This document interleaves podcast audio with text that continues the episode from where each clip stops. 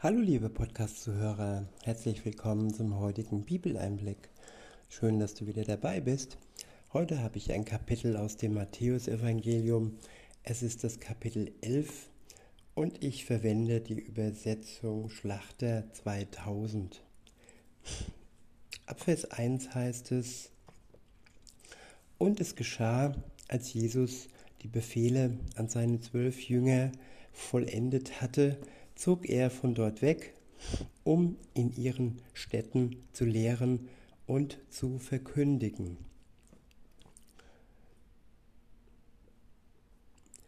Als aber Johannes im Gefängnis von den Werken des Christus hörte, sandte er zwei seiner Jünger und ließ ihm sagen, Bist du derjenige, der kommen soll, oder sollen wir auf einen anderen warten? Und Jesus antwortete und sprach zu ihnen, Geht hin und berichtet dem Johannes, was ihr gehört und seht, was ihr hört und seht. Blinde werden sehend und Lahme gehen, Aussätzige werden rein und Taube hören. Tode werden auferweckt und Armen wird das Evangelium verkündet. Und glückselig ist, wer nicht Anstoß nimmt an mir. Ja, Johannes der Täufer. Man wundert sich oder man kann sich wundern, dass er ins Zweifeln kommt. Denn er hat Jesus getauft am Anfang seines Wirkens und ja, Gott, der Vater, hat ihn damals auch bestätigt.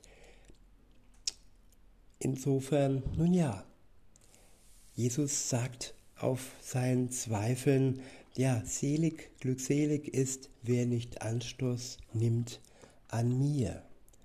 Insofern ist es wichtig, dass wir immer eng an Jesus bleiben, in der Beziehung mit ihm und nicht in die Gefahr kommen, Anstoß gegen ihn an ihm zu nehmen. In Vers 7 heißt es, als aber diese unterwegs waren, fing Jesus an, zu der Volksmenge über Johannes zu reden. Was seid ihr in die Wüste hinausgegangen zu sehen? Ein Rohr, das vom Wind bewegt wird?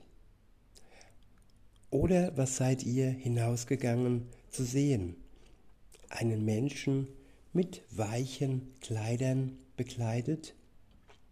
Siehe, die, welche weiche Kleider tragen, sind in den Häusern der Könige. Oder was seid ihr hinausgegangen zu sehen? Einen Propheten? Ja, ich sage euch, einen, der mehr ist als ein Prophet. Denn dieser ist's, von dem geschrieben steht, siehe, ich sende meinen Boten vor deinem Angesicht her, der deinen Weg vor dir bereiten soll. Wahrlich, ich sage euch, unter denen, die von Frauen geboren sind, ist kein größerer aufgetreten als Johannes der Täufer. Doch der Kleinste im Reich der Himmel ist größer als er. Ja, wer sich vor Gott klein macht, wer die Größe Gottes anerkennt und ja, ihn in seiner Größe würdigt, der wird mehr sein als Johannes der Täufer, der sich groß gemacht hat vor Gott, der ins Zweifeln gekommen ist und seine Jünger geschickt hat, um nachzufragen, erneut nachzufragen, das, was er eigentlich schon gewusst hat, dass Jesus Christus der versprochene Messias war und dass er und sie auf keine anderen mehr warten musste. Weiter heißt es, aber von den Tagen Johannes des Täufers an bis jetzt leidet das Reich der Himmel Gewalt, und die, welche Gewalt anwenden, reißen es an sich. Denn alle Propheten und das Gesetz haben geweissagt bis hin zu Johannes. Und wenn ihr es annehmen wollt, er ist der Elia, der kommen soll. Wer Ohren hat zu hören, der höre. Wem soll ich aber dieses Geschlecht, ähm, mit wem soll ich aber dieses Geschlecht, jetzt bin ich weggerutscht, Moment bitte.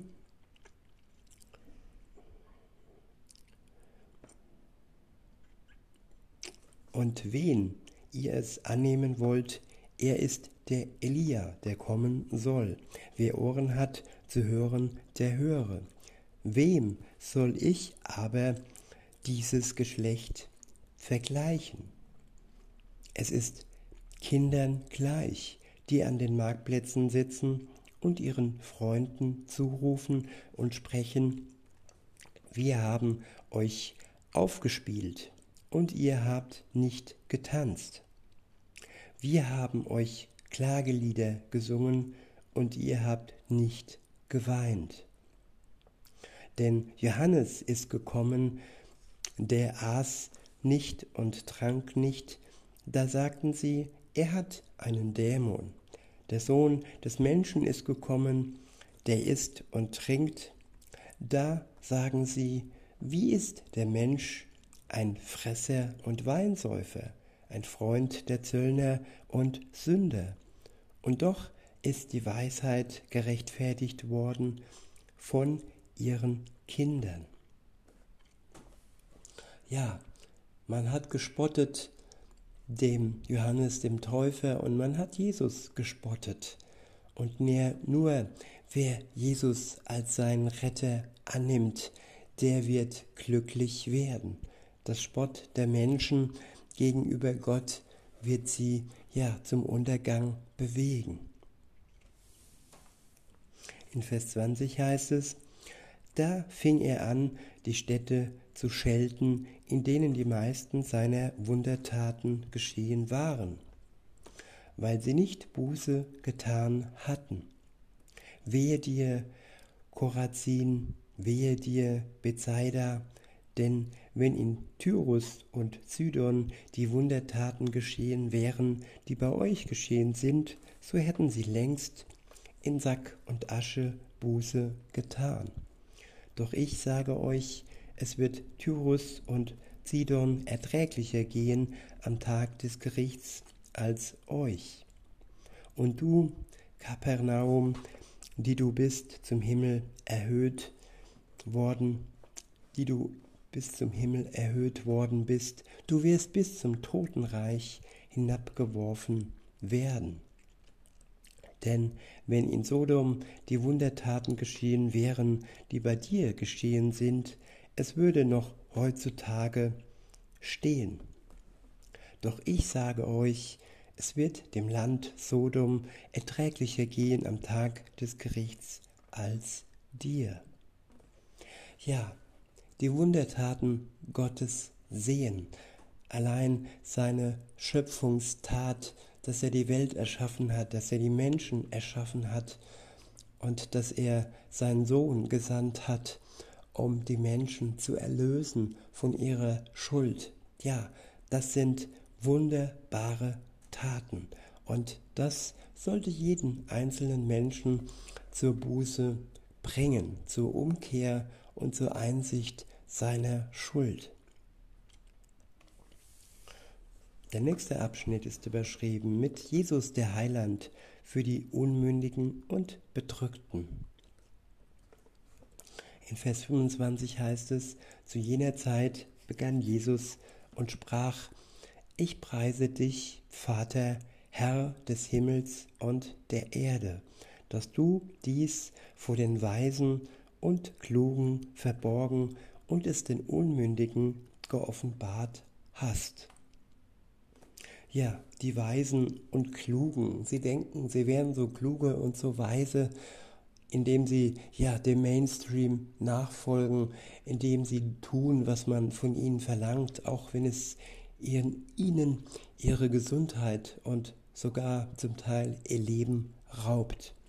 Das ist keine Klugheit, wenn man blind der Masse hinterherläuft und nicht prüft die Geister, die vorhanden sind, ob es vom Geist Gottes stammt oder ob es vom Geist dieser Welt stammt, ähm, der die Menschen in den Abgrund reißen möchte. Gehorsam ist nur Gott gegenüber erforderlich und wichtig, denn er rettet und er ist unser Heiland und er ist der, der wahrhaftig Medizin für uns hat, die uns auch heilt.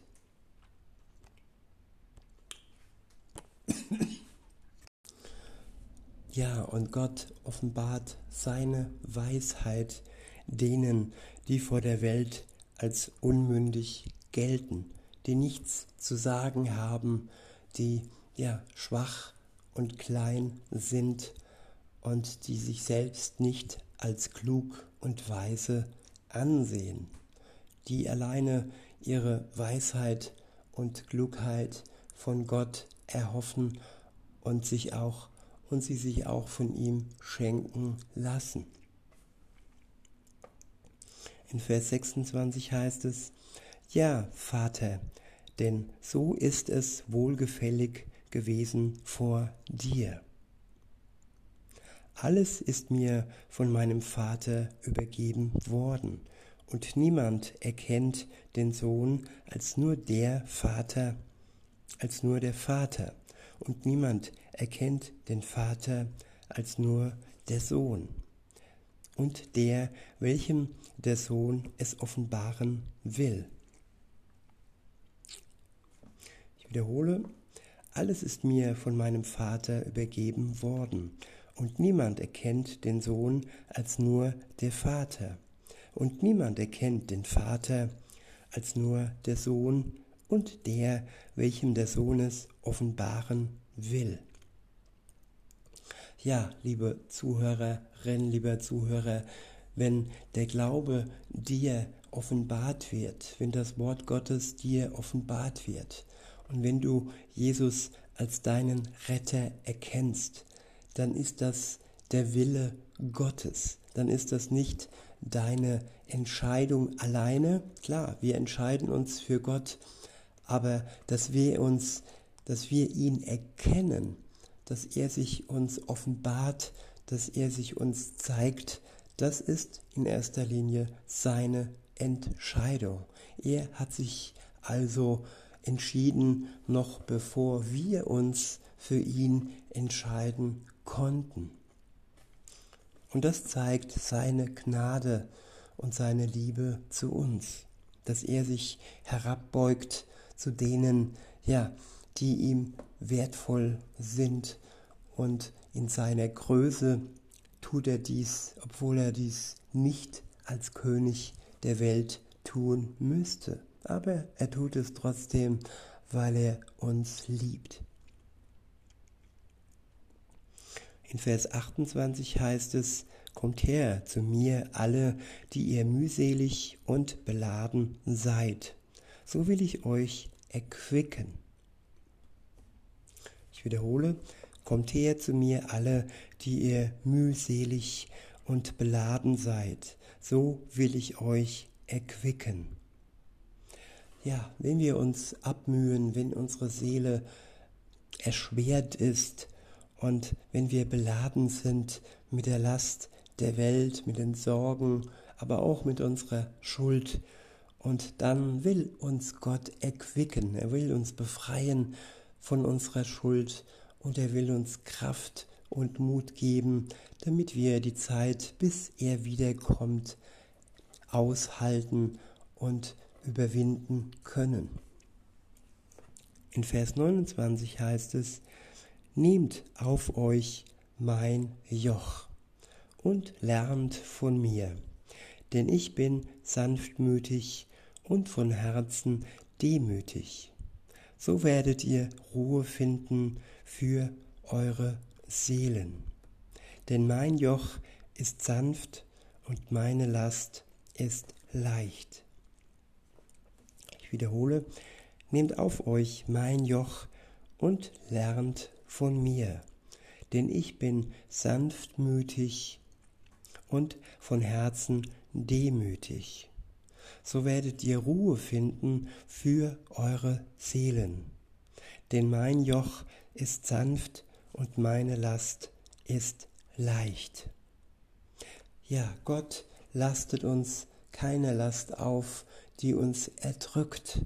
Er lastet uns nur sein Joch auf, das für uns leicht sein wird zu tragen, weil er uns hilft zu tragen und weil er uns nicht an der Last unseres Lebens und an der Welt zerbrechen lassen möchte. Denn er ist sanftmütig und von Herzen demütig. Das ist ein Gott, den es so nur einmal gibt. Und alle anderen sogenannten Götter, sie legen Lasten auf und sie, ja, zerbrechen uns früher oder später.